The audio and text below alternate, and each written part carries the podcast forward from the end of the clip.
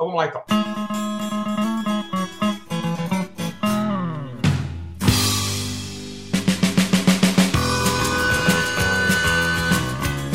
Olá, meus amigos, olá, minhas amigas, bem-vindos a mais um episódio do seu podcast Prisioneiros do Rock. Hoje estou aqui, Christian Fetter, com meu amigo Felipe Mosne. A gente tem um trabalho é, sobre o qual a gente vai falar hoje, que foi lançado em outubro, o disco, outubro, né? 15 de outubro, 15 de outubro, vai fazer aniversário daqui a duas semanas.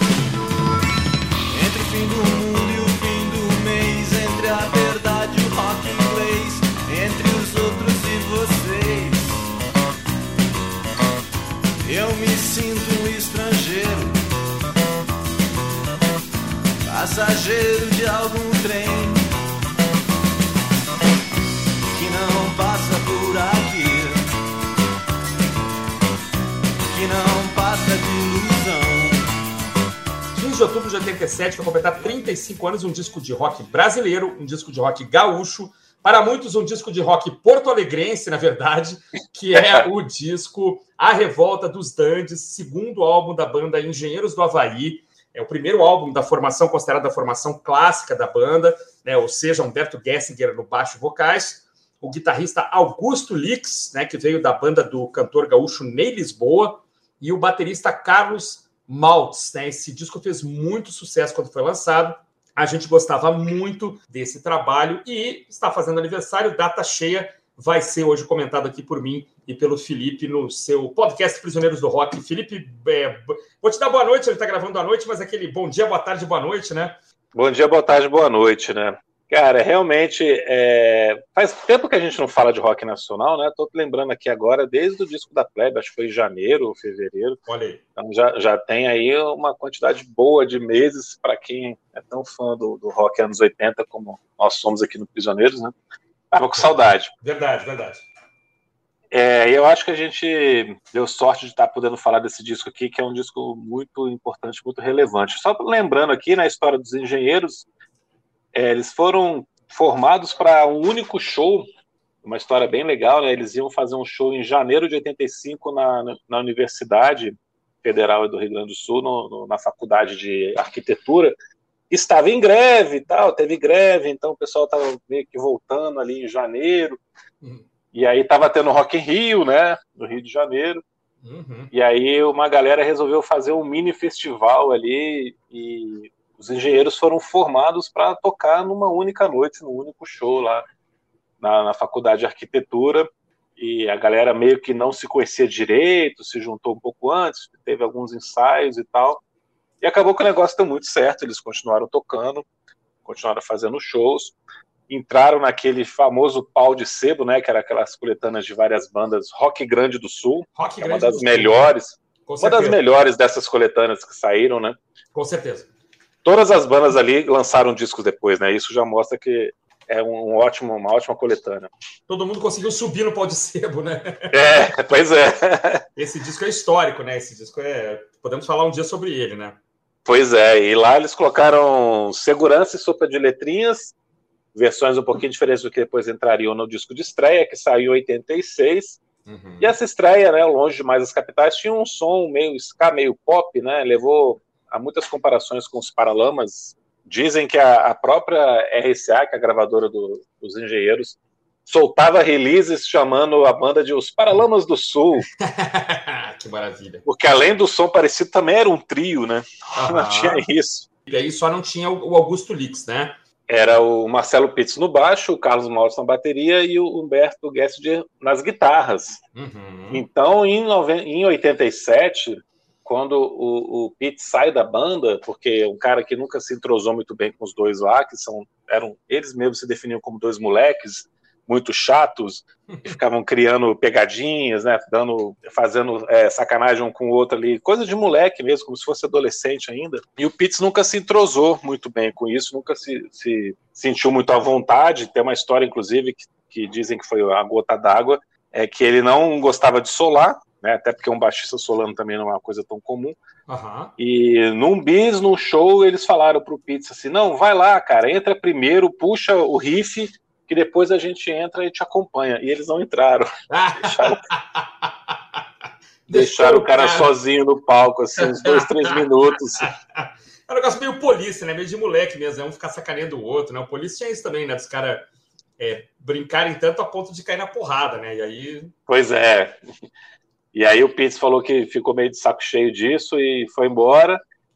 E aí a entrada do Augusto Lix na banda uhum. acontece na época que eles estavam gravando justamente com o Ney Lisboa, né, que era a banda do Augusto Lix, que o Augusto Lix participava da banda. Isso. Eles estavam gravando no Rio, o pessoal dos engenheiros foi lá também participar da gravação.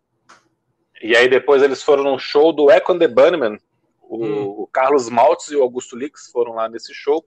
O, o Echo the Bunnymen estava tocando no Rio. E acabou que eles ficaram o show inteiro conversando e tal nem assistiram muito a banda. É. E aí, quando o, o Maltz voltou pro hotel, contou pro Humberto, né? Pô, conversei com o cara a noite inteira, gente boa demais, não sei o quê. E aí, eles, e aí o Humberto falou: ah, chama ele pra banda então, cara. Chama ele pra tocar a sem meio como se fosse a coisa mais tranquila do mundo, né? É uma coisa ousada, rapidinho, só comentando, porque o, o Ney Lisboa é um cara um pouco mais velho, né? É um, é um dos heróis lá do, do bairro do Bonfim, lá do rock do rock de Porto Alegre, né? Então, você, é como você tirar um cara de uma banda já, de um grupo já consagrado, assim, né? Localmente, né?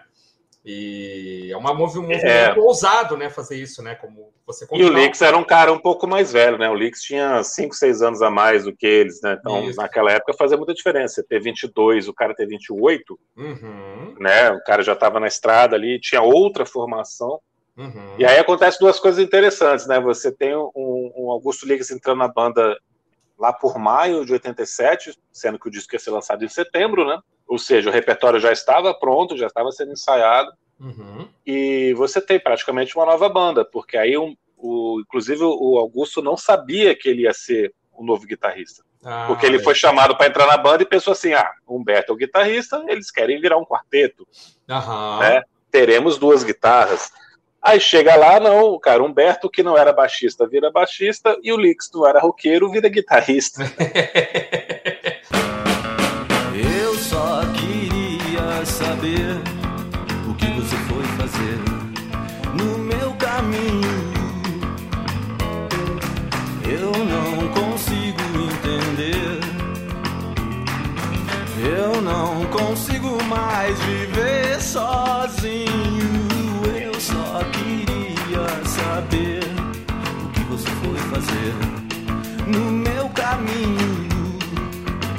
curioso. É né? engraçado, né? Foi em abril, é, Felipe, abril, né?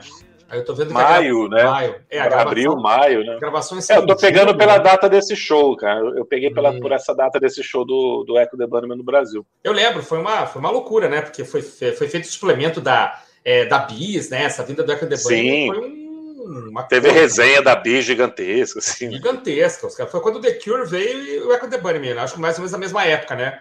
Mas o, o, cara consolida uma, uma formação uma sonoridade. A gente vai falar sobre isso depois, né? Talvez no faixa a faixa, mas a, muda demais a sonoridade da banda, né? Porque tinha uma coisa meio da, da guitarra não ser tão protagonista, assim, né? Da, da guitarra não, não aparecer tanto, não ter solo, né? O Lix traz uma, um grande, um grande, uma grande habilidade musical também, né? E o Humberto cada vez melhor também, né? Em termos de composição, de execução das músicas, né? Acho que aqui já, já é plantada uma semente muito bacana, né? Do, do, de como vai ficar o som da banda logo a seguir, né?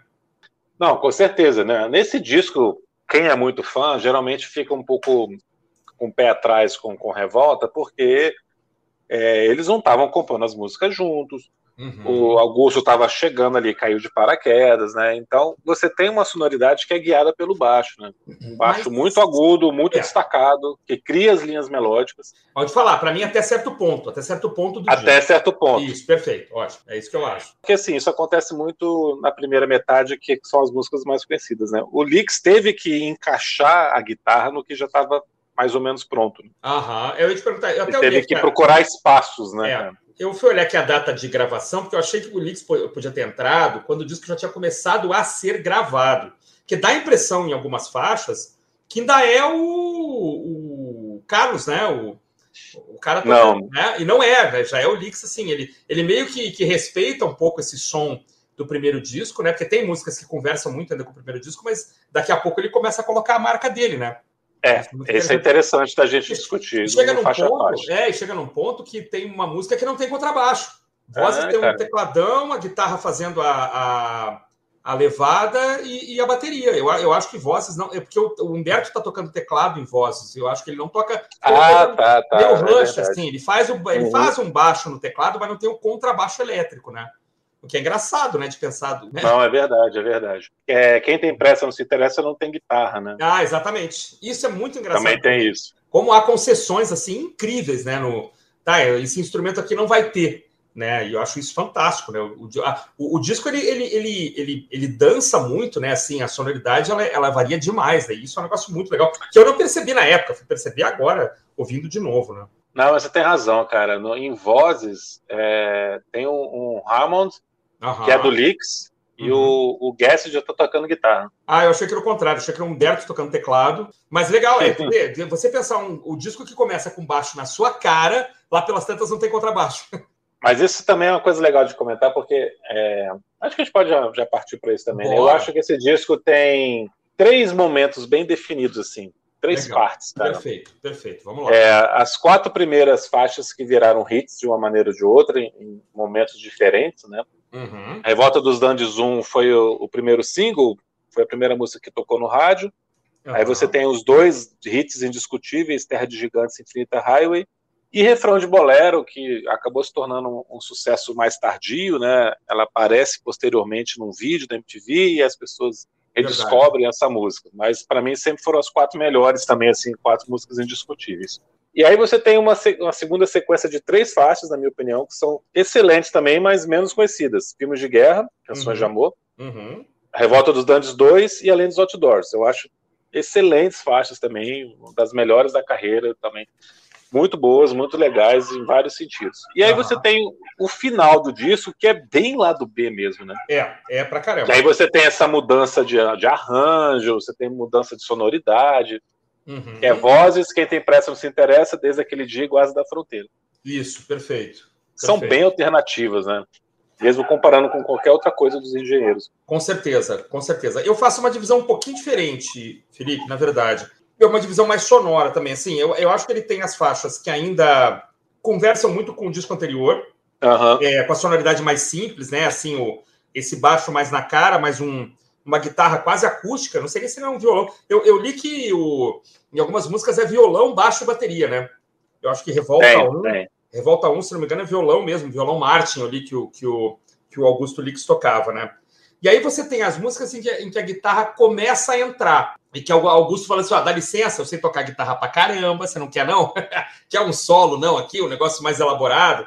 Né? Então, acho que Terra de Gigantes, mesmo essas, né? Filmes de guerra e tal, você tem uma guitarra. Filmes de guerra tem uma guitarra muito na cara. Pois é, exatamente. Muito bem feita. Inclusive, cara, Filmes de guerra é uma música que o refrão é o solo, né? É, exatamente. Se pensar bem, não tem um refrão cantado, né? Não tem, não tem. E eu acho que tem essas. Não, o refrão é tan, dan, dan, dan. É, com aquela percussão Esse é o refrão, né? Exatamente. É, e com sambinha por trás. Um sambinha fantástico, né, cara? Eu acho muito legal isso. Eu nem sei quem são os caras. Os caras aparecem o nome dos caras aqui: Picolé, não sei o quê, Jaguar e Tuca, mas vai saber quem são esses caras.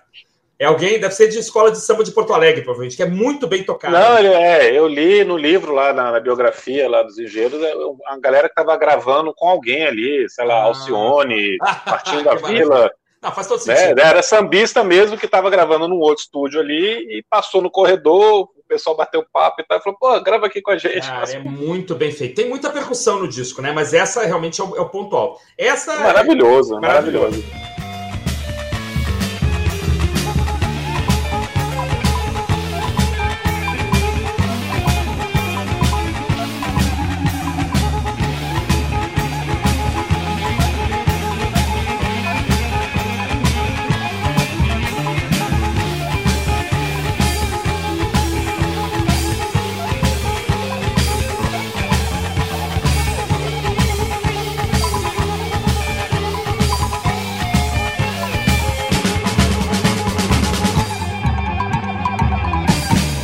Acho que tem as coisas mais experimentais, né? Vozes é, é, é experimental, Guardas da Fronteira, né? É, quem tem pressa, então, é parece uma música às vezes que não, não terminou de ser feita. Então acho que tem assim, tem uma coisa é, ainda olhando para trás um pouquinho, tem uma coisa ali super contemporânea, umas coisas que me lembram até Biquíni Cavadão, vou falar depois sobre isso. né, uma, um rock Brasil mesmo, aquele rock brazuca com, com percussão, sim, por que não? Como Barão Vermelho fez tantas vezes, né?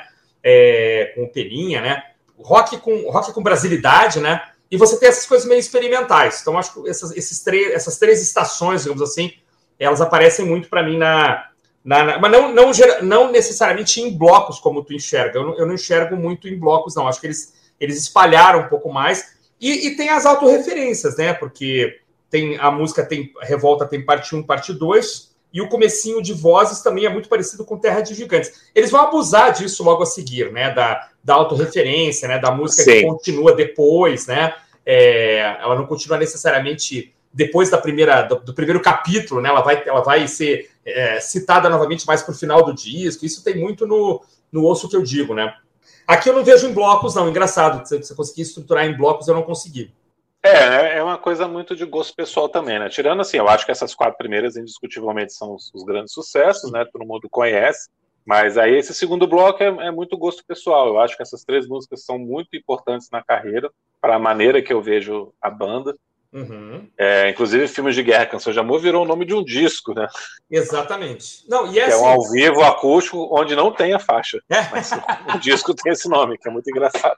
É, não, é, é uma música maravilhosa, mas a gente fala já sobre, sobre isso em seguidinha, né? Que é a música que é aquele, aquele clássico perdido no meio do disco, né? Aquela música que poderia ter sido um, um, grande hit, é super bem elaborada, mas ela, ela perdeu, né, para os grandes sucessos do, do álbum, né?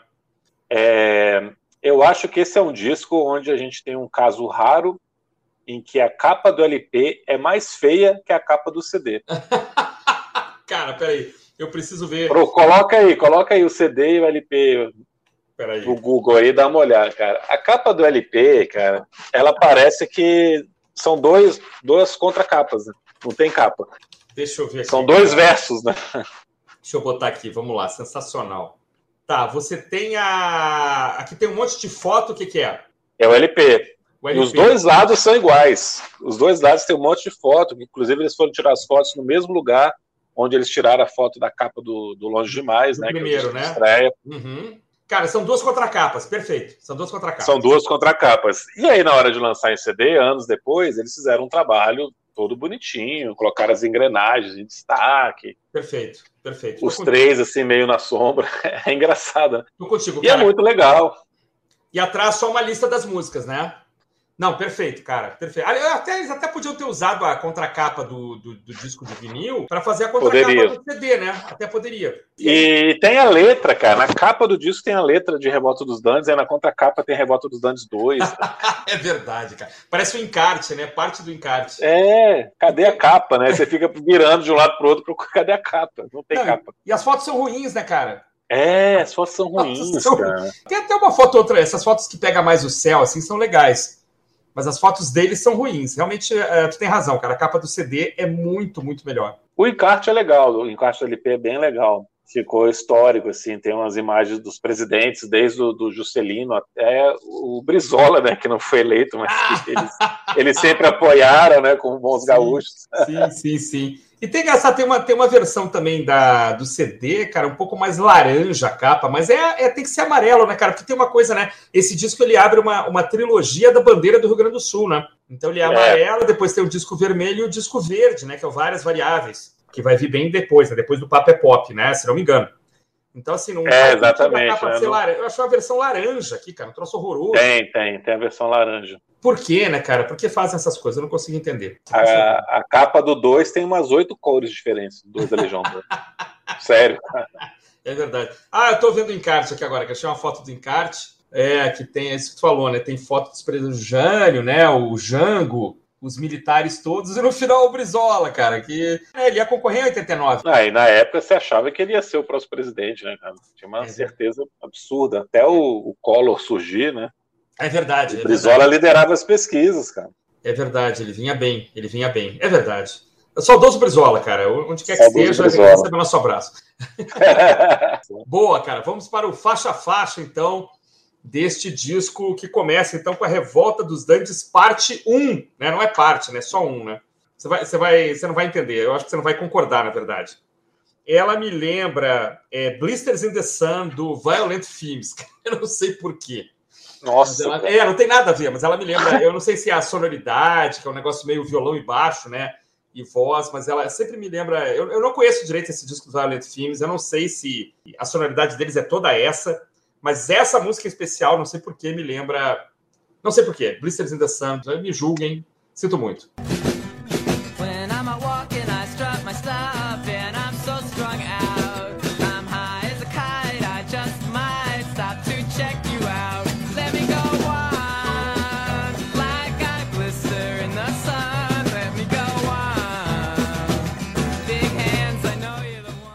Ah, você tem um baixo muito agudo, né? Bem destacado, bem muito na sua cara, puxando toda a linha melódica. Aí você tem também essa letra super existencialista, né? É, sem dúvida. É uma... Que é uma coisa que percorre todo o disco, né? Essa coisa que ele estava muito ligado ao Sartre, a, a, aos livros do Sartre. É, ele cita expressamente, né? Não sei em qual música que ele cita o. Não fui eu que escrevi, foi o Sartre, né? Ele fala, ele fala é, expressamente é, do Sartre, né? Sei se vozes. Guardas da Fronteira, eu acho que é Guardas é, da Fronteira, que ele fala. Que ele fala do Sartre, né?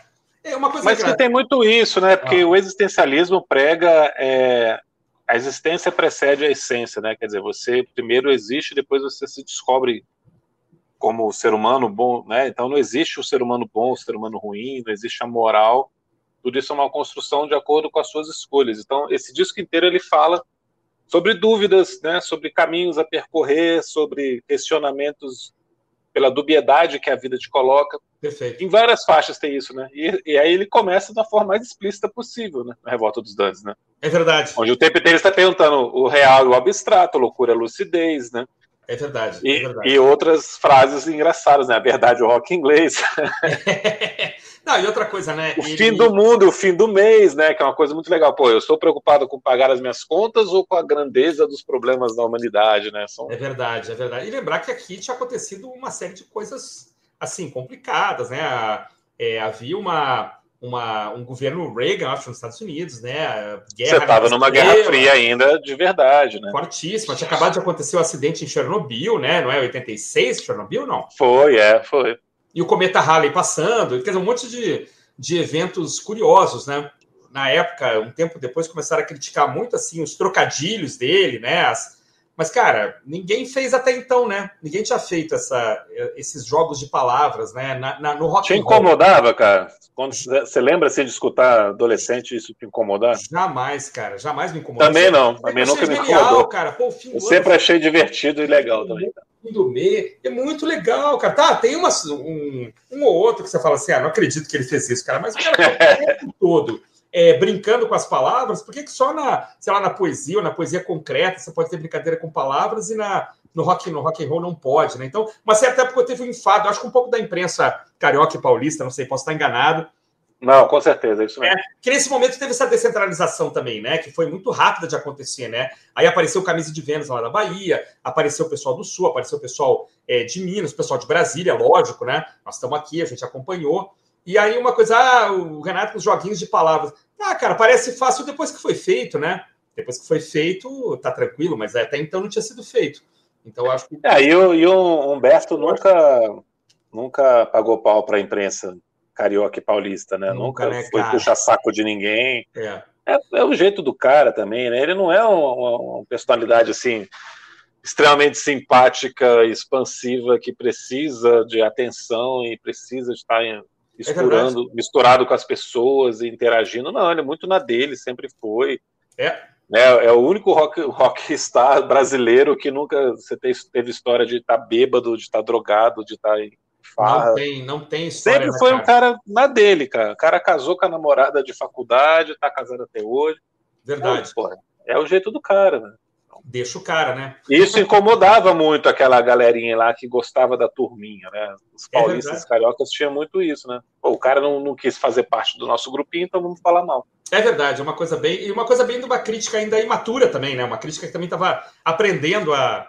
Ou talvez esteja aprendendo até hoje, né? A a ser crítica, é. né? O que é fazer a crítica, né? E era um mundo muito pequeno ali, onde a galera que fazia a crítica também tinha banda, né? Então todo mundo convivia muito, é de maneira muito próxima. E muitas vezes as bandas dos críticos eram bandas mais obscuras também, né? Que não chegaram a, a é. estourar, né?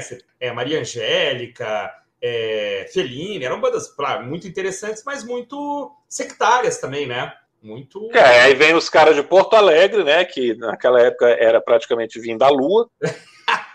para chegar ali fazendo sucesso em 86, quando eles chegaram, pô, o primeiro disco vendeu 150 mil cópias. É verdade, é verdade. Sem, sem nada, sem vídeo, sem os caras serem galãs, sem nada. Eles chegaram, colocaram a música para tocar e fez sucesso. É verdade, é verdade. Então a crítica passou a ter uma, uma certa má vontade mesmo, né? E eu vou falar certo, o quê, não, né? Uma, uma é, o instrumental é bom pra caramba. O cara canta direito, né? Lógico, um bom baterista, um bom guitarrista. Ah, vou falar dos joguinhos de palavras. Ah, cara, o, o que, é, é. o que é escrever uma letra, uma poesia, se não fazer joguinhos com palavras, né, cara? Então, só os, os jogos de palavras do Humberto é que são, né? É, eu, quero, eu quero brinquedos Revel, pode, né? Tá tudo bem, é o Renato e tal, né? Eu tenho Autorama e Brinquedos Revel. Aí o, o Humberto é. fala a verdade a ver navios, que é uma literação com a letra V né? Um abraço para nossa amiga Fernanda. Fernanda, um abraço para Fernanda, é uma literação, né? Aí não pode, né? Aí não pode. Aí, ah, mas eu, o Humberto, né? Humberto é um chato. É, eu acho muito engraçado isso, cara. Bom, mas já que você está falando aí de frases que é, incomodaram a crítica, vamos passar para a segunda faixa, onde tem a frase que incomodou muito a crítica, incomodou ah, muitas é. pessoas, inclusive no Sul. Dizem que no, no Sul os engenheiros foram chamados de fascistas pela postura deles ali de não serem um, uma banda que pregava ali o rock and roll como um movimento rebelde, como um movimento que poderia mudar o mundo, né? Ei mãe, eu tenho uma guitarra elétrica. Durante muito tempo isso foi tudo que eu queria ter. Mas ei mãe, alguma coisa ficou para trás. Antigamente eu sabia exatamente o que fazer. Uns amigos tocando comigo. Eles são legais, além do mais, não querem nem saber. Mas agora. A juventude é uma banda numa propaganda de refrigerantes que está em Terra de Gigantes. É a frase central do disco para mim, né? Assim, a, a, talvez a melhor, a melhor frase do disco, né, cara? Porque você tem aqui um cara ainda muito jovem, né? Mas que rapidamente está é, fazendo já uma, uma autocrítica ainda uma tentativa de autocrítica da sua geração, né? Quer dizer, a gente está aqui para quê, né? A gente está aqui para, né? A gente tá, tem uma guitarra, tem uns amigos, né? E de repente a gente está sendo enlatado e massacrado e colocado para vender, né? Ou cigarro, ou refrigerante, enfim, né? E isso é, isso é muito maduro já, né, cara? Gostei é. de você falar que é a frase central. Eu acho que é, cara, para mim. É que mais me chama atenção. Eu estava escutando ainda hoje, ontem, e, e, toda vez que. Duas, dois momentos dessa música que me arrepiam essa frase e uma virada de bateria, cara, que a bateria não entra. Eu... Sim. eu vi que o pessoal da gravadora não gostou, inclusive, né? Que ele faz. Eles queriam que a música tivesse bateria. E a música. É, eles queriam que fosse uma power ballad clássica, né? Que começa lentinha ali, só no meio acústico, e depois entrava todo mundo, né? E não rolou, né, cara? Não rolou. E eles fizeram de sacanagem, né? Acho essa música linda, cara. A guitarra é linda, essa virada de bateria é histórica, né? Gosto assim, ó, a gente vai fazer do jeito que a gente quer mesmo e dane-se todo mundo. Não tem bateria, só tem uma virada que ele fala que tem uns amigos tocando comigo, né? Tá, tá, tá, tu, tu, tu, E tem um baixo, cara. Você reparar, tem um baixo também que faz um. Puxa, eu quase não consegui escutar, cara. Quase não. É, quase não cara, né? coloca no fone e presta atenção. O baixo, inclusive, eu fui. Eu li no livro também na biografia Hum. que é o produtor que toca. Eles falam, ah, não, toca tá. você o baixo aqui para a piada ficar melhor. Todo mundo participa. Sensacional. Essa música é maravilhosa, cara. É a guitarra linda. Pô, o Lix é um talento, cara, um cara fantástico. Não por isso é a formação clássica da banda, né? E aí aqui você começa a ver o Lix, cara, como alguém que não gostava de efeito, não gostava de distorção. Uhum não era roqueiro, como eu falei no começo. Uhum. Né? Ele, ele, não tem uma formação de roqueiro, inclusive ele fala que é um cara que nunca se adequou a década nenhuma, porque ele gostava de das coisas que ele gostava, mas não das coisas que estavam fazendo sucesso. Né? Ele nunca se identificou com, com a cena do, dos anos 80 pós-punk, uhum. nunca se identificou. Gostava dos anos 70, mas não os, os guitarristas tradicionais, assim, para se inspirar tanto, apesar dele gostar muito do, do Page, do, do Jeff uhum. Beck e tal. Então, assim, a guitarra é limpa. É, mais é. climática, né? Ele é o nosso. Ele é, o nosso... é muito clean, cara. É, é nosso... muito. Pouquíssimos é? momentos você tem algum efeito na guitarra. É e aqui você vê isso, bem isso, né? É verdade. É o nosso Andy Summers, né, cara? A guitarra limpa, É uma guitarra sem. É isso aí que você falou, sem grandes efeitos e tal. Ele é, ele é um cara. Incrível, não tinha pedal, né, cara? Ele não usa pedal. Não, muito raro, né? E muito bonito, né, cara? É uma, uma soluções, é. assim, é, riffs e, e, e, linhas que são muito. E aqui é lindo, né, cara? Essa música é, é maravilhosa, né? Tanto que até, acho que até hoje está no, tá no repertório do Humberto, né? Eu acho sensacional. É, aqui o disco já, já te pegou, né, cara? Se não, não te pegou, pode parar, vai embora, porque você não gosta. É, você não vai gostar do resto, né, cara? Se você, você ainda não foi pego aqui, é, que são músicas de, de, tamanho pequeno ainda, né? É, mas acho é. que Terra de Gigantes é, é uma coisa meio unânime, assim, né?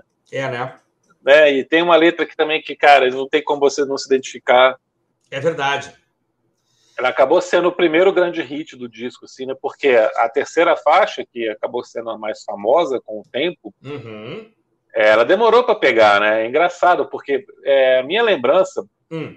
Com Infinita Highway, com o disco, na verdade, eu, eu, escutei esse disco na época que foi lançado, ainda em 87. Uhum. E assim, a gente tinha acabado de passar por Eduardo e Mônica como um grande sucesso, né? Que é uma música longa, contando história e tal, meio verdade. acústica. Uhum. E imediatamente depois no final de 87, teve Faroeste Caboclo, que também é uma música meio acústica, gigantesca, contando história. É. E aí, no, nesse meio do caminho, aparece Infinita Highway. Quando eu comprei o disco, quando eu escutei o disco a primeira vez, é. É, Infinita Highway foi mais uma, né? Olha, legal, tem Eduardo Mônica, tem Faroeste Caboclo, tem Infinita Highway. não, não foi uma coisa diferente, não foi uma novidade, assim. Foi mais uma música legal, longa, né? Meio uh -huh. acústica, meio folk que tinha uma, meio que uma historinha. Então eu adorei, cara. Eu sempre Sim. achei essa Sim. música excelente. Assim. É. Demorou para pegar, demorou para tocar no rádio, demorou para as pessoas é verdade. curtirem, né? Mas tu não tem a impressão que, assim, na tua cabeça, Infinita Highway e Forest Caboclo estão concentradas no mesmo momento, assim, ou Infinita Highway veio, veio primeiro? E, na minha cabeça, eu, eu escutei Infinita Highway primeiro. Não, ela chegou primeiro. Chegou primeiro. Mas ela. É, porque ela é de setembro, o Que País é Este? Acho que é dezembro, se não me engano. É, final do ano, né? Tem uma diferençazinha. Mas eu, eu lembro de essa mesma lembrança que você falou. Infinita Cara, veio primeiro. Na minha, cabeça, na minha cabeça, Infinita Highway preparou a gente para Floresta Caboclo, entendeu? Eu acho que ela, ela assim, cara. Porque eu lembro de, de, de ter uma, uma primeira bandinha e de eu tentar, cara, eu desesperado, assim. A gente ia fazer um, uma apresentação para uns amigos assim à noite e era duas da tarde, eu tinha que decorar a letra de Infinita Highway. Foi um desespero, assim, cara, porque a letra é enorme, não repete. Né? Eu lembro que eu estava desesperado. Assim, falei, cara, e se a gente. Aí eu ligava para o amigo, o baixista, e se a gente deixar o último verso de fora? Não, cara, não pode deixar o último verso, é importantíssimo. Eu, caraca, são quatro da tarde, o show é às oito, sei lá. E eu não consegui, cara. Eu, chegou no eu falei para ele, então, pô, você canta o último verso, então, porque eu não estou conseguindo, cara. Eu confundi e tal. E é, pô, a letra é linda, né, cara? Eu acho que ela envelheceu bem, assim, ela tem, ela tem uma letra atemporal, né? É, talvez a velocidade do carro, né, tenha envelhecido um pouco, né? Que hoje o cara teria que falar 210, 220, né, e não 110, 120.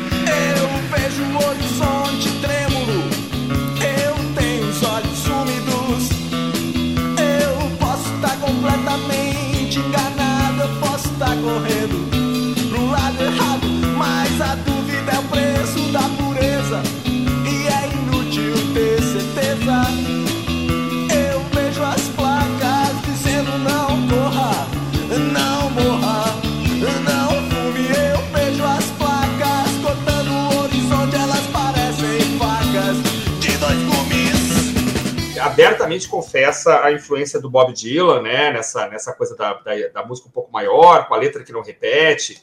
Mas, não, não, na verdade, não tem nada a ver com Bob Dylan em termos de estrutura.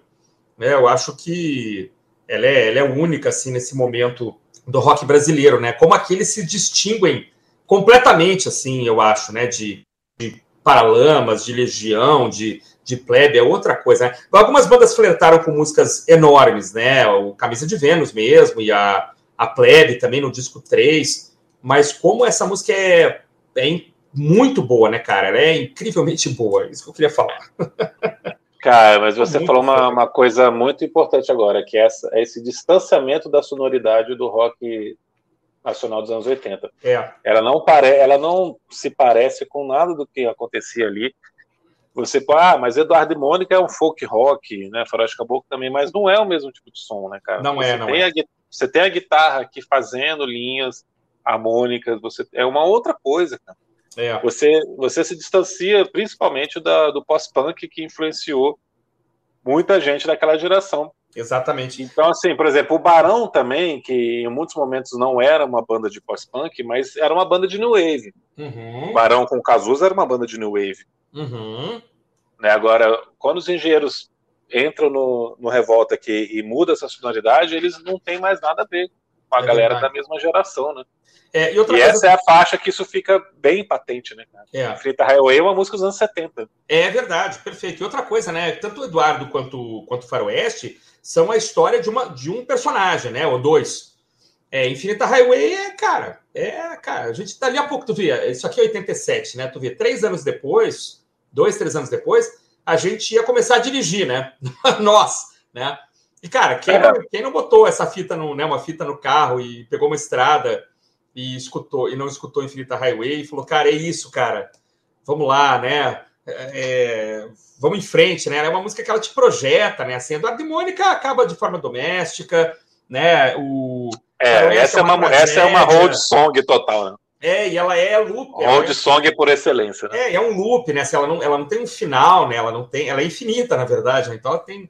Eu acho uhum. que ela, ela, distingue também da, dessas histórias longas, que são as histórias de uma pessoa, do Eduardo, da Mônica, do é, Santo Cristo, né? Não, aqui é um, uma letra universal, e isso é, é fantástico, né? Por isso que ah, essa música tá aí até hoje, eu acho que ela fica, né, como uma qualquer lista, acho que de 20 melhores músicas do rock aí nacional dessa época, a Infinita Highway talvez tenha que entrar, né? E aí você tem essa sensação adolescente da descoberta do mundo se misturando com o existencialismo do Sartre, criando todos esses versos, né, cara? Eu posso estar completamente enganado, posso estar correndo para lado errado, a dúvida é o preço da pureza, mais uma grande frase, né? Sem dúvida. É inútil ter certeza, né? É, As placas, e aí mistura tudo, né? Maravilhoso, maravilhoso. Realmente. Eu... E aqui o Humberto tem que idade, o 22 ou 23. Tu vê, cara, é muita maturidade, né? É muita maturidade aqui. É, ele era um nerdão total, sempre escreveu muito bem desde moleque, né? Muita leitura, né? Isso é... Por isso que eu falo, cara. É, ele, é... Tinha 20, ele tinha 23 anos. Aqui. Não é querer ser um velho chato, mas assim, a leitura faz toda a diferença, né, cara? É, é não, e assim, é o que a gente estava falando antes, ele, um cara que nunca foi um popstar porra louca, né? Ele é. viajava em turnê e começou a ler livros que ele não. ou reler livros que ele, que ele sabia que tinha em casa, que os pais tinham em casa. É, toda essa influência que ele lê também o, o Camus, né? Uhum. Que, que, também tem o passageiro como o estrangeiro, o passageiro de algum trem, também é a influência do, do livro do Albert Camus. Aham, uhum. perfeito.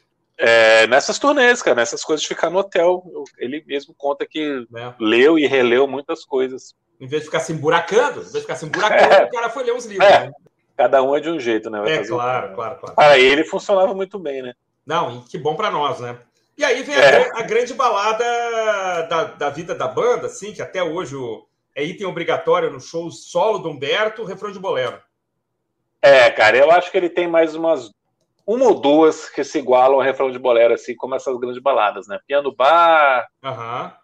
Piano Bar e Eu Que Não Amo Você, junto com o refrão de bolero, são as, as grandes baladas da, Legal. da carreira Mas em termos de, de empatia, assim, de botar o público para participar, é essa, né, cara? Que eu acho que ele não canta. Ah, é? faz uns 20 anos, né? O público. Não, ele voltou a cantar, cara. Você sabia é que ele voltou mesmo, a cantar? Cara? Não sabia. Na turnê, na turnê de 30 anos do, ah. do Revolta. Ah. Inclusive, eu fui nesse show aqui em Brasília. Aí ele voltou a cantar Ana. Depois de... um tempão, né, cara? Sem... Tempão.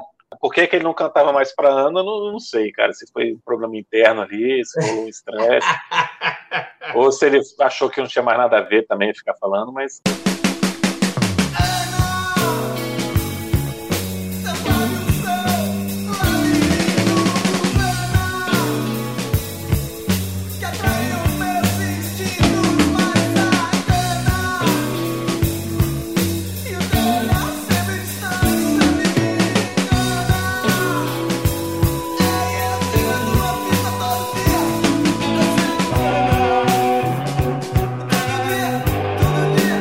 Agora ele voltou a cantar. Ah, legal, cara. Fez as pazes depois você Ana. procura no, é, depois você procura no Spotify aí o, o é ao vivo pra caramba. Revolta ah, dos Dantes 30 anos. Vou escutar, vou escutar. E aqui, cara, a integração da, da banda, né, tá linda, né, cara? Guitarra e baixo. Maravilhosa, maravilhosa. É, é, e aí a música cresce também, né? Então, assim, aqui a, É, Aí você tem um, a diferença de um ótimo guitarrista, né, cara? Sem dúvida, sem dúvida. O cara sabe o que fazer, né? Meio Robert Fripp aqui, eu não sei, tem umas coisas que me passam assim. É, Muito. Esse controle do volume, uau, uau, uau, uau. Às vezes tudo no volume, né? Ele vai fazendo a nota e vai. Isso. É muito bonito isso. Na mão. Coisa que ele faz na mão. O cara tem que ser muito bom. É, e, e essa progressão aqui do, do final, né, cara? Esse crescimento. É. É, tem a virada da bateria. Tá, tá, tá, tá, tá, tá, tá, é, é muito. Aí, pô, aí a guitarra também vem. É verdade. É muito bonito, cara. As linhas. E aí você vê a diferença de, de uma guitarra de um solo que também é feito sem nada, né? Limpo, né, cara? Aham. Não, demais. Essa música é sensacional, cara. Nós estamos ainda no lado A, né, cara? Estamos na quarta música. Pois é. Quatro clássicos, né, cara? Isso é maravilhoso. É que eu falei, cara. Esses quatro clássicos aqui são, é são monstruosos, né? É verdade. E aí parece que o que vai entrar a trilha sonora de um faroeste espaguete Ennio Morricone, né, cara?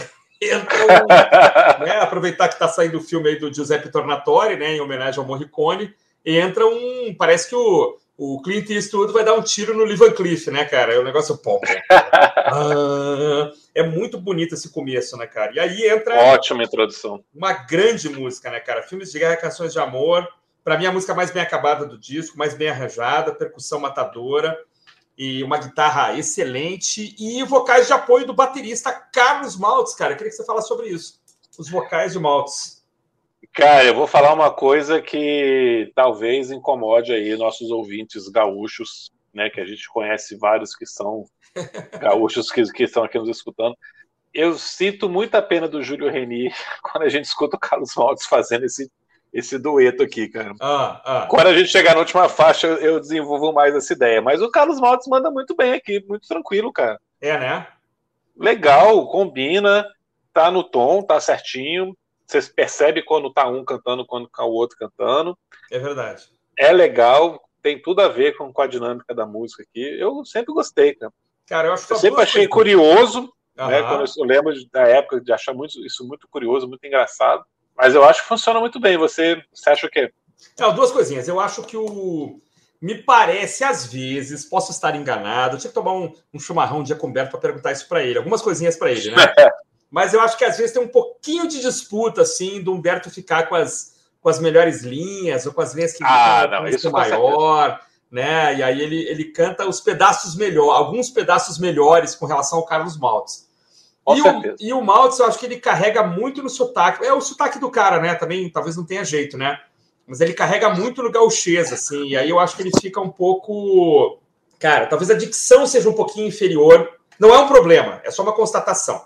Né? A dicção do Humberto é um ponto a mais que a dicção do. Tô sendo chato, né? A dicção do Maltz não, cara, e... mas você tá falando uma coisa que é interessante. É, eu acho que é a mesma, mesma questão que às vezes acontece com a Ameba. Às vezes o Ameba tá cantando coisas super legais no Dista Plebe e tá um pouco enterrado. Não sei, não sei se a, o estúdio não tinha como resolver isso, se a ideia era enterrar um pouco mais. Mas parece que o Maltz está um pontinho abaixo, cara. Parece que às vezes o instrumental cresce mais quando ele. Ou ele não tem é, alcance também. É, não tem alcance. né, para romper a barreira ali da instrumentação. Enfim, eu acho. Mas é uma bela eu música, acho. eu acho muito bacana o dueto dos dois. É, é isso que você falou, dá para ver perfeitamente quando é um, quando é outro, e também exatamente porque tem essa, essas diferençazinhas assim, de um cara que é um cantor e o outro um baterista que gosta de cantar e que sabe cantar, fique bem claro. Né? Mas ele não consegue exatamente. chegar no mesmo, digamos, no mesmo pico ali do, é, do, do, do Humberto Gessinger. E aí é, é, é, é só isso, mas é uma maravilhosa música, né, cara? Séculos. Quando a gente anda em círculos, seguindo ideais ridículos de querer lutar e poder. As roupas na lavanderia. O analista passeando na Europa. As encomendas na Bolívia. E nas fotos um sorriso idiota. Os dias parecem séculos. E se parecem uns com os outros. Como enfermeiras dos filmes de guerra. E violinos as canções de amor. A seguir cenas obscenas do próximo capítulo. É ah, no Humberto que tá super contido aqui para poder também combinar com a voz do Carlos. Né? Pois é, não ficaria não, muito não é bom, né? O que também não é legal, né? Assim, a gente fica. Mas pois deu é. certo, né, cara? Eu acho que é a única dá vez certo. que Nessa dá certo, nessa dá certo. Por isso que eu falei que depois eu, eu comento sobre o Júlio. Beleza. E aí fechamos o lado A e começa a, o lado B uma, uma autorreferência, assim, uma é o, a coisa meio prog, né? Não é prog, isso aqui não é uma banda prog, mas eles têm essa coisa de, da repetição, né? Da, da música da parte 2. E aí você tem a Revolta dos Dantes 2, que começa parecida, né? Mas vai para um outro. Não, caminho. exatamente no, no, sei lá, numa terça menor, né? Uma terça ah, acima. Eu acho que, ah, eu não sei, eu não sei explicar. Né? É verdade, cara. Assim. É bem capaz, cara. Eu não, não tinha prestado atenção, não, mas você tem razão. E é uma música muito legal, né, cara? Eu acho a letra, inclusive, muito atual, né, cara?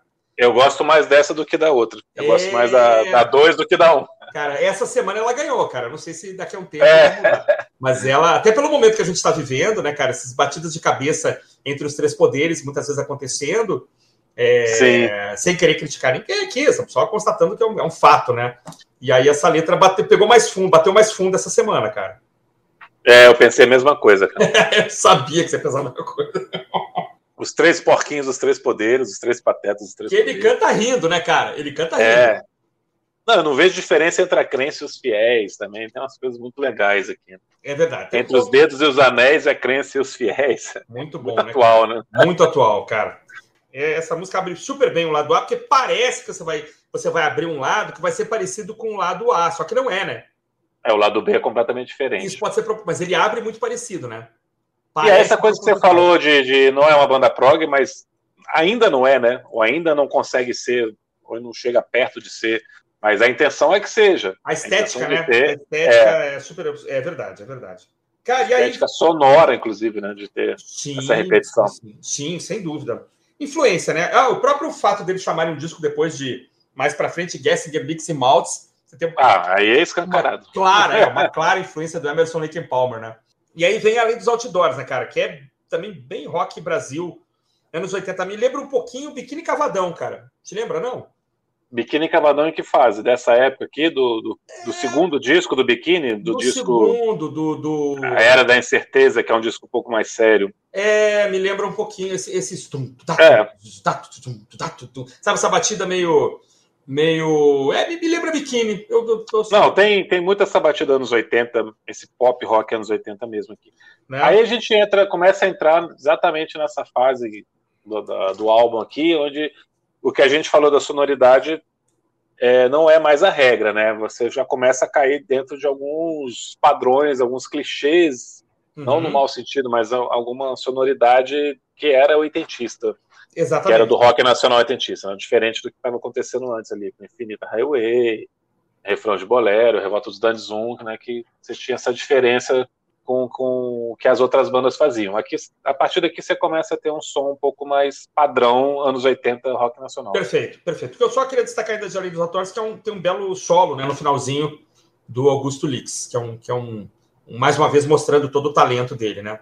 E aqui uma coisa também interessante, né, Felipe? Até aqui e até vozes que a gente vai comentar agora, tudo feito pelo Humberto, né? Sim, é, eu queria destacar uma coisa em Além dos Outdoors, cara, que tem uma das melhores frases desse disco e talvez seja a frase mais atual ou uma das mais atuais desse disco. Que é? Que não é tão famosa assim. Há infelizes infartados de informação. Ah, que maravilha, cara. É, é, muito atual, né, cara? É completamente contemporânea, né? A frase inteira é no dia a dia da nossa aldeia há infelizes e infartados de informação. Perfeito. Cara, a gente vive num mundo onde a gente está saturado de informação o tempo inteiro. As pessoas ficam estressadas aí. Verdade. E o cara estava há 35 anos já prevendo isso. Verdade, perfeito. Não, essa, eu lembro desse pedaço e, e eu, eu gosto da parte do, do sangue corre nas veias por falta de opção, né? Que é, que é muito legal também. É, cara, eu acho essa música fantástica. Cara. Essa eu falei no é começo, cara. Essas três que vêm depois dos quatro hits também são do mesmo nível. Eu cara, gosto demais. Por mais que a gente grite, Excelência Sempre é Maior também tá muito é. É, contemporânea, né, cara? Do céu, além de nuvens, há sexo, drogas e palavrões. As coisas No dia a dia da nossa aldeia, há infelizes enfardados de informação. As coisas mudam de nome, mas continuam sendo o que sempre serão. Você sabe o que eu quero dizer, não tá escrito. Você acha que o disco cai a partir de vozes ou não? Não, porque eu adoro vozes, cara. Vozes para mim é aquele aquele clássico perdido no meio do disco ali que poderia ter virado é. música e não, não virou, né? Você tem uma música É, com, primeiro que ela tem uma escala descendente, que eu já, já, já me pega na hora, né, cara? Tipo, While My Guitar Gently Whips, 25 or 64 do, do Chicago. Uhum. Eu fico doido, cara. E eu acho é, que ele, o Humberto está cantando muito, cara. Tá cantando pra caramba nessa música, né? E a guitarra é muito, muito inteligente. A bateria é muito boa também. Eu não sei, eu, claro, eu não lembrava dela, na verdade. Tava perdida na memória, cara, mas eu tô agora sim, ouvindo essa semana, ouvindo hoje, Vozes é aquela que eu voltei de novo para escutar mais de uma vez, cara. Uma música fã, tá, tal, talvez, cara, ah, uma das melhores músicas do lado B, assim, se não for a melhor, na minha opinião, hoje, né? Cara, eu vou te falar, só tem uma coisa nessa música que, que eu não gosto, que faz com que ela não fique no mesmo nível do, das anteriores, cara. Eu não gosto desse final. O final, né? Final, que essa voz distorcida, que, que é uma coisa meio. Que fico, não ficou bom, não sei que, que, que efeito que eles quiseram fazer ali, mas não tinha também. Eles não usam nenhuma tecnologia moderna 87, né? Nada que fosse não. digital, digital ou o supra-sumo da tecnologia em 87. É. Todos os equipamentos são anos 70, né? É uma coisa que eles optaram por fazer. É um vocoder, então, né, eles... Acho que é um vocoder. Esse mesmo. vocoder, é, esse vocoder não é um vocoder, não, sei lá, é uma coisa de mesa, ficou ruim. Eu Isso concordo. é uma coisa que sempre me incomodou, assim, desde a da época, eu nunca gostei. Então, acho que ela termina mal. Então, por Eu isso que ela contigo. cai para mim. Mas Tô fora contigo. isso, eu gosto demais também. Concordo com você. Com O final dela a é voz ruim. do Bé, é, mas o resto eu concordo com você. Perfeito. Só que aí, para mim, vem a pior faixa do disco. Sim, Que é quem tem acho. pressa não se interessa, que eu não. Que é, infelizmente, a, única parceria do Gesker com o Maltz, que não dá para entender, cara. Tem solo de virada, tem muita letra, tem muita informação, tem. Parece que ela tá mal feita, ela não foi, não foi terminada, eu acho. Não sei. Ela é pequenininha também, mas é. Não, não foi, cara, não foi. Ela, é, inclusive, tem versões demo desse Hum. disco no YouTube. Ah, olha aí. É, e essa música tem uma versão que tem uma guitarrinha completamente sem graça. Essa música não tem guitarra, né? A música que entrou no disco não tem É guitarra. verdade. Mas a demo tem uma guitarra que também que o, o, o Lix não estava ainda sabendo muito bem o que fazer, e acho que por isso eles resolveram tirar. E aí o solo, ao invés de ser de guitarra, ficou de bateria. Pois é, cara, mas é um solo de bateria ruim. Eu não sei, não, Ruim, né? Ruim. não dá. É uma música que não, não eles podiam ter terminado Incrível. de fazer. É, É a menor música do disco, mas não acaba nunca, né? Demora pra Exatamente, cara. Infelizmente, assim, né? É, Não deu. Não, não, não, não dá para mim essa, não. É a única, talvez, do disco, né? Que. É, mas assim, também você não vai começar a tocar e pular correndo porque é horrível, mas Não, até porque ela é pequenininha, né? um pouquinho mais fraco. Perfeito. E aí, desde aquele dia é muito legal porque ela volta aqueles climinhas do, do começo do disco, né, cara? A música mais simples, né? Eu gosto dela. Ah, é uma letra também mais simples, né? Uma letra meio de, de amor ali também, né? Que é uma coisa que nem sempre o Beto está fazendo, tão explicitamente falando de, de relacionamento e tal. É verdade. Eu acho ela legal, cara. Eu, acho, Eu gosto, eu o gosto. refrão bom. É, tem um, não, é, não é assim, não é que ele tem um refrão, né? Mas é, é. Tem um refrão, né? Eu só queria saber o que você foi fazer no meu caminho. É, Eu gosto, cara. Eu não consigo mais viver sozinho. Eu, eu, eu gosto dele. Acho que ele tá falando muito de solidão, né? Nessas, nessas últimas faixas também, né? Eu gosto, cara. E aí, nós talvez a gente discorde de Guardas da Fronteira, cara. Além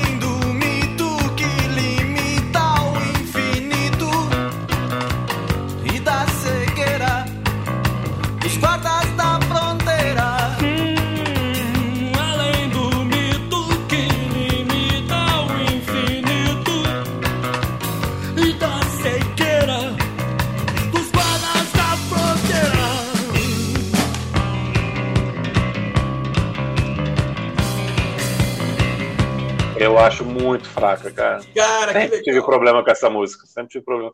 E aí, cara, é que eu acho o seguinte, cara. O Ah. Júlio, eu sei que é um cara muito importante, historicamente, é um cara muito respeitado Aham. no rock gaúcho, na cena gaúcha como um todo. Mas essa, a, a- o tom da música não é pra ele, cara. Uhum. Claramente você vê que o tom não é pra ele. E que eu tava falando a comparação com o Maltz, que não é vocalista, mas que consegue levar a filmes de guerra numa boa. É verdade. Aí, aqui, cara, tem alguns momentos que você vê que puta, o cara tá se esforçando ali, tentando chegar. Cara, você não faz isso com um cara que é vocalista, que é cantor, no estúdio, né? É verdade, cara. É, o Júlio, o Júlio é, um, é um dos heróis ali do, do rock gaúcho dos anos 80, né, cara? Um cara que ficou por ali mesmo, mas assim, um cara que é muito respeitado ali. Tinha uma banda, chamava Expresso Oriente, né? Júlio René Expresso Oriente.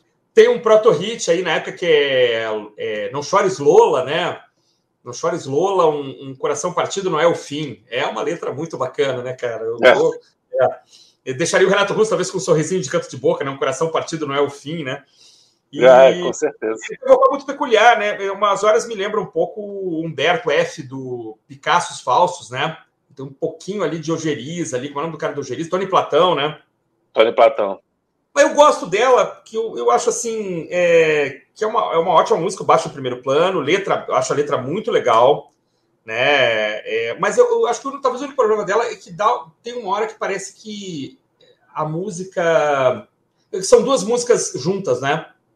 É, parece que o refrão ele não, ele não, ele não casa com o, com o resto, né? Quando entra o refrão, parece que muda o tom. Não sei que tom que tá, não, não nem parei para ver isso, mas, é, mas eu gosto muito da letra. É, eu acho que a maior parte do tempo o Júlio está cantando corretamente, embora realmente ele tenha é, sido testado aí no limite, né? Mas eu gosto, eu gosto muito da letra, assim, o, é, o dia a dia que esvazia a fantasia. Né? Não, eu gosto muito da letra também, eu gosto muito da letra. Sem dúvida nenhuma, né? Além do mito que limita o infinito, além do dia a dia que esvazia a fantasia, né? É quando é. ele cita o Sartre aqui nominalmente. Exato. Né? Tem essa coisa também de, de fazer pequenas trocas na letra que você sabe que eu gosto muito, como uhum. acontece aqui. Uhum. Eu gosto também, mas, cara, é, eu tenho um, um, problema sério com. Eu acho que não sei por que, que Humberto fez isso, se ele não se tocou, ou também se no dia que era para gravar o cara não estava bem, mas não, não dá, cara. Não uhum. fica legal. Né? É Quando eles fazem. E, e, assim, e não é uma coisa bem ensaiada, bem planejada. Não. Essa divisão das vozes, né? É. Não tá cantando certinho. Ou chegar numa hora que os dois vão cantar juntos, aí canta com um pouco de diferença para você perceber que é um dueto. É. Pode ter sido gravado rapidamente, né? Uma coisa para a gente pegar é. as, as linhas, né? é, o que foi escrito aqui, isso pode ter sido gravado num, num take só, e aí foi juntado depois, a fita juntou, ou gravaram pois em momentos é, diferentes. Cara, parece coisa de, de, porra, coisa de bêbado. Ah, vamos gravar aqui. É, vamos lá. É, fim de feira ali, todo mundo bêbado no, fim do churrasco ali. é verdade, pode ser, realmente. Mas assim, eu, eu acho que é, eu, não, eu não vejo é, o vocal dele tão. Ele não me incomoda tanto o fato dele estar tá se arrebentando para cantar, assim, entendeu? É, é uma coisa que te incomoda mais e não me incomoda tanto. Acho que essa é a diferença. É, eu acho que ele merecia mais. Aham. aham Porque se ele tá, foi convidado para estar tá, tá aqui e tem uma história tão bacana, tão é respeitado, acho que poderia ter feito uma coisa com um pouco é. mais de cuidado. Ou foi, uma, ou foi, uma, opção estética, né? Ó, tá alto aqui para mim, mas eu vou dar um berro aqui, vai ficar legal, porque eu sou uh, muito bom. É, eu vou fazer um... É que, é que assim, não, como eu, eu, eu, me lembra muito assim o Humberto F, me lembra muito o Tony Platão, eu acho legal esse. Eu não consigo fazer esse. Esse vocal parece que tá com, a, com uma lata enfiada na cabeça, né? Vocal, é uma lata na cabeça. É uma, é uma, compressão natural, né? Eles têm uma compressão natural. É, é. é da voz deles já, né? E você pega o, o, o Júlio cantando, por exemplo, ouve depois Não Chores Lola, tem vários lugares eles cantando, tocando ao vivo e tal. É uma outra voz, né? Mas ele tem essa coisa um pouco, talvez seja uma opção estética mesmo dele ele dá essa forçada e ver o que, que acontece e tal. É, mas eu, eu, gosto muito da letra. Eu acho que ela é melhor, por exemplo, que quem tem pressa não se interessa. Mas assim, cara, é, eu não acho que nenhuma dessas duas aqui desabone. São músicas que me incomodam, que eu fico uhum. querendo pular e tal. Eu escuto numa boa. Uhum. Mas é aquela coisa que a gente sempre comenta, né? Num disco que você tá ali sempre deslumbrado com o que vem antes, uhum. quando tem uma pequena queda, a gente tem que comentar, né? é claro. também, é claro. Para a gente não parecer que é só fã alucinado sempre. O tempo. É verdade, é, é verdade. 90% do tempo.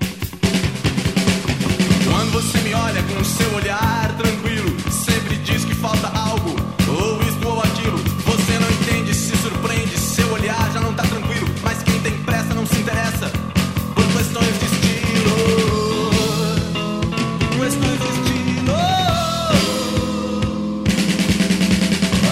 oficiais dizem quem sabe, dizem talvez. Enquanto os vídeos e as revistas mostram imagens sem nitidez. É, é só no é, E aí depois a banda seguiu com essa formação, né? E fez é, os outros discos da trilogia. Eu acho que o próximo, sobre o qual devemos falar talvez ano que vem, que é o Osso que eu digo Nossa Ninguém, é, é na verdade o meu preferido, é o, é o meu disco do coração, foi o primeiro que eu tive, na verdade. Né? E aí você tem a consolidação dessa formação, né? E, e a, o início da participação do Augusto Lix como compositor, né? Então aqui você ainda tem o cara chegando, né? O cara tá uhum. entrando na banda ali devagarinho e tal. Mas a partir daí, já no, no, no próximo disco, no, no Paper Pop e tal, no, no disco verdinho, lá no Várias Variáveis, você tem já Várias variáveis. maiores né, do Augusto também como compositor. Mas, enfim, esse é um disco histórico, que é o disco que colocou, assim, se, se os engenheiros já vinham é, despontando como uma banda de rock gaúcho no meio de várias outras, né, porque a produção lá era muito grande, esse disco colocou os caras numa, numa, num outro patamar é, talvez quando os, os, nenhum de nós ali começaram a fazer muito sucesso, eles tenham sido tão importantes quanto, né? Mas os engenheiros realmente acabou sendo a banda que capitaneou, né? Esse rock, na minha visão, né? O rock gaúcho dos anos 80, até porque muita coisa muito boa ficou lá mesmo. Né? Muita banda fantástica não conseguiu sair ali do, do próprio estado, né? É uma coisa muito comum de acontecer. É... Ah, é, a gente está falando do rock brasileiro, a gente está vendo isso demais, né? Exatamente, exatamente. então, assim, o Engenheiros ele, ele realmente conseguiu romper demais essa, essa casca e acabou abrindo um caminho, né, para um, um que acabou se convencionando chamar de rock gaúcho e tal. E de tu, tudo que tem de bom e tudo que tem de ruim de você ser, né, para quem não gosta, enfim, né, uma banda é, com sotaque, né, com um jeito de fazer que é um pouco diferente de Brasília, um pouco diferente de Minas, um pouco diferente da Bahia. Mas um grande álbum, né, Felipe? Assim, um disco que a gente lembra quando era moleque, agora reouvindo, ficou muito feliz, né? Com certeza. Ah, cara, deixa eu comentar aqui três coisas aqui, então. Diga lá. Pegar primeiro, é uma coisa que acabei esquecendo de falar quando você estava falando do, do sotaque do, do Maltz. Hum. É, Humberto canta sem sotaque, né? Isso hum. é uma coisa muito interessante você falar que o, o Maltz estava cantando com sotaque. Sim. Ele compõe compõe sem sotaque, ou seja, ele escreve sem o tu, né? Ele troca o tu por você. É verdade. Nas letras. É verdade. Porque ele fala isso, ele já deu entrevista, já comentou falando sobre isso, que foi um, um exercício que ele fez, né, de escrever uma música que não fosse tão gauchista, uhum. que é interessante.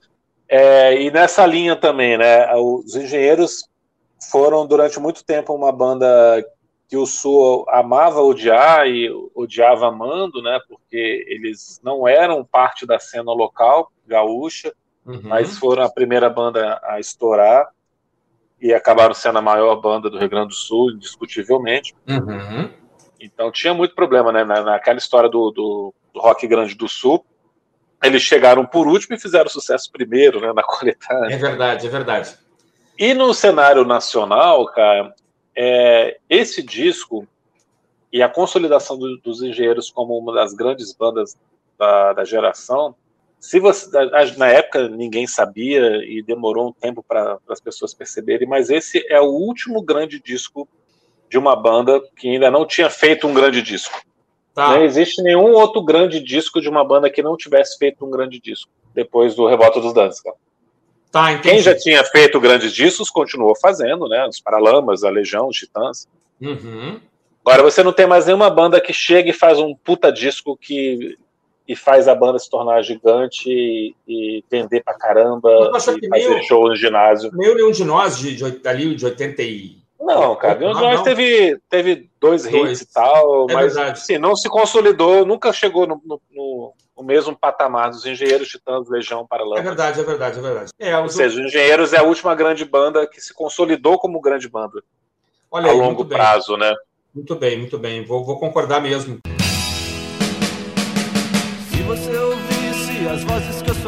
Noite, acharia tudo que eu faço natural. Se você ouvisse as vozes que eu sou noite, acharia tudo que eu faço natural. Se você sentisse o medo que eu sinto no escuro.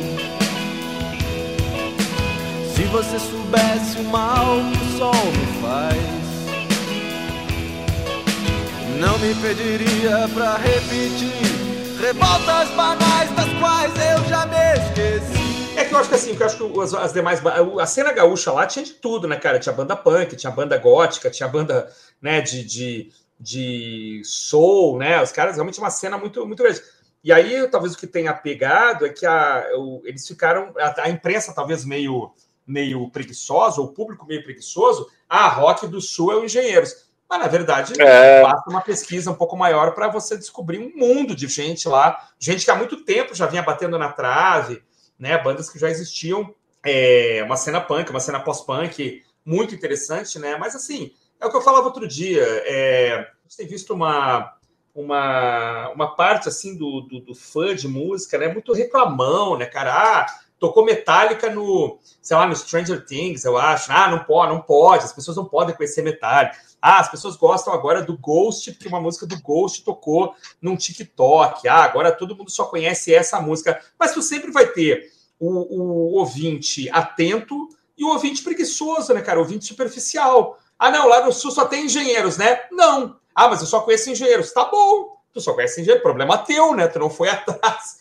de mais informação. É. Problema teu. Né? Como dizer que na, na, Vai dizer que na Bahia só tinha camisa de Vênus? Eu, particularmente, só conheço camisa de Vênus. Mas talvez eu tenha sido preguiçoso com o eventual movimento de rock baiano. Vai dizer que na, em Pernambuco só tinha Chico Science e Fred 04? Não, evidentemente que não, mas aí, aí é você querer correr atrás, como a gente está fazendo aqui com nossa série do rock de Brasília, né? Descobrindo coisas que a gente nem conhecia direito. Né?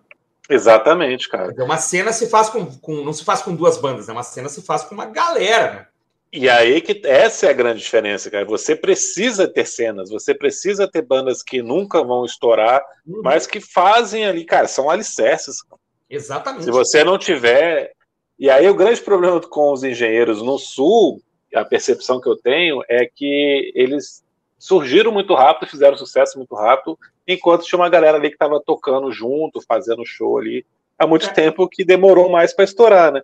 É verdade, é verdade. Então tinha uma, uma, certa birra lá no sul com eles por conta disso. É verdade, e acho que assim, é uma questão de momento também, né? Quer dizer, é, foi criado esse selo, o selo Plug, a IRCA queria lançar também. De repente você tem um material de qualidade ali, um material que cai no gosto da, da, da do, do, brasileiro médio ali, e aí é sorte também, um pouco de sorte, um pouco. Assim, não, vai dizer que. Tem, cara. Claro, vai dizer que Engenheiros é a melhor banda de rock do Rio Grande do Sul? Provavelmente não. E aí, só que os caras estavam é. no momento certo, na hora certa, fizeram ali, é, como a gente falou aqui, músicas com letras universais. Não está falando ali do bairro do Bonfim, não está falando ali do, do parque, do Parcão, né? Tem músicas ali que, que, que tocam no Rio Grande do Sul que são letras totalmente ali da aldeia mesmo. Claro que você, a gente sabe quando você está cantando sobre a sua aldeia, você está sendo universal, tudo bem. Mas, sabe disso, mas aqui os engenheiros, de uma certa forma, capturaram a atenção das pessoas. E aí, cara, não dá para jogar pedra numa banda por causa disso. A gente entende esse ranço, às vezes, né, de um, de um cara que está lá batendo na trave há 10 anos ali, fazendo show em lugar pequeno, de repente vem os caras da faculdade, né, os caras com provavelmente um poder aquisitivo, aquisitivo melhor, e apareceram para o Brasil primeiro. Mas aí é casual, a história do rock é cheia de exemplos parecidos, né? E outra, né, cara? O Engenheiros, da partir daqui, vai fazer pelo menos quatro, cinco, seis discos que são considerados, em geral, muito bons, né? Ah, e cara, e tem uma coisa muito importante para os engenheiros, é que ah. no momento em que o rock nacional entra em decadência mesmo, Aham. eles fazem o disco de maior sucesso, que é o Pop é Pop. Uhum. Então, gostando ou não, cara, eles estavam segurando a onda ali. Exatamente. Estavam vendendo 350 mil discos numa época que ninguém mais vendia nada. 91, é 92 ali. É verdade. Não é, tinha chegado o... a nova geração ainda, né? E os caras estavam. É, e os cinco da Legião, um disco super difícil. É. Os Titãs lançaram discos também super herméticos, barulhentos. Uhum. Os Paralamas lançaram, lançaram o Severino, que é um disco super hermético. Os caras estavam fazendo papel pop, cara. Quer dizer. Então, eles, eles chegaram, teve um momento que eles eram uma banda do Brasil. É verdade. E assim, não é uma coisa. ah, eu vou fazer um troço aqui só para ser. Tu vê que o discurso dos caras, as músicas, é, são sinceras, né, cara? Não é uma coisa, ah, vou fazer aqui um negócio só para entrar na onda aqui, né? Vou fazer um um rapzinho, vou fazer um. Vou misturar aqui com a música caipira. Não era, cara. Os caras estavam fazendo o que ah, não, é. né? Você pode falar o que quiser do cara, né? Do, do, Humberto, né? Mas autêntico, sincero, honesto, ele sempre foi, né? Com certeza. É, tu vê, é isso aí que tu falou, cara. 90 ali, a década acabando, muita banda acabando, né, cara? Banda que tá, é. não tava conseguindo mais. É, a própria plebe aqui tava derretendo, né? Infelizmente. E os caras estavam. E, pô, depois ainda tem várias variáveis, que é o fechamento da trilogia que é o disco que é 91, muito legal. que é muito legal. Guess X Box é muito legal. Depois a banda aí é, é sufocada. Não, aí né? é. Depois é que é complicado, cara. É, porque vem rock simples de coração. É. Tem faixas legais, Tchau Radar tem coisas legais. A partir de 92 é, é outra banda, né? Claro, lógico. É verdade. É, é verdade. Até porque é, desmonta o grupo, né? Vira outro grupo. É, sai todo mundo. Vira o Humberto Guest solo É verdade, Humberto Guess queria amigos, né? É, e amigos, né? Mas é, até 92 mas... aqui, não tem como discutir que é, a importância, uma relevância muito grande, cara.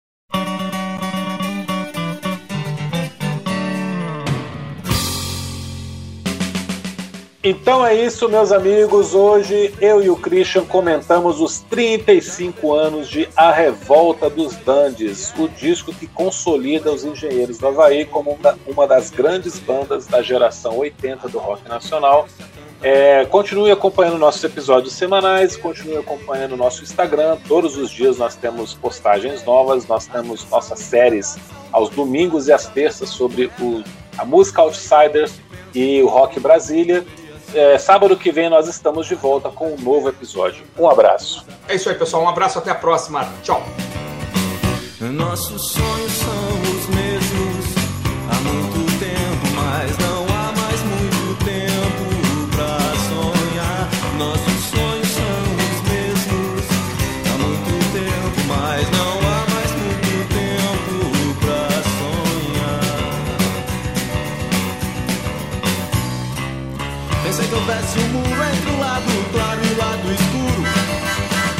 Pensei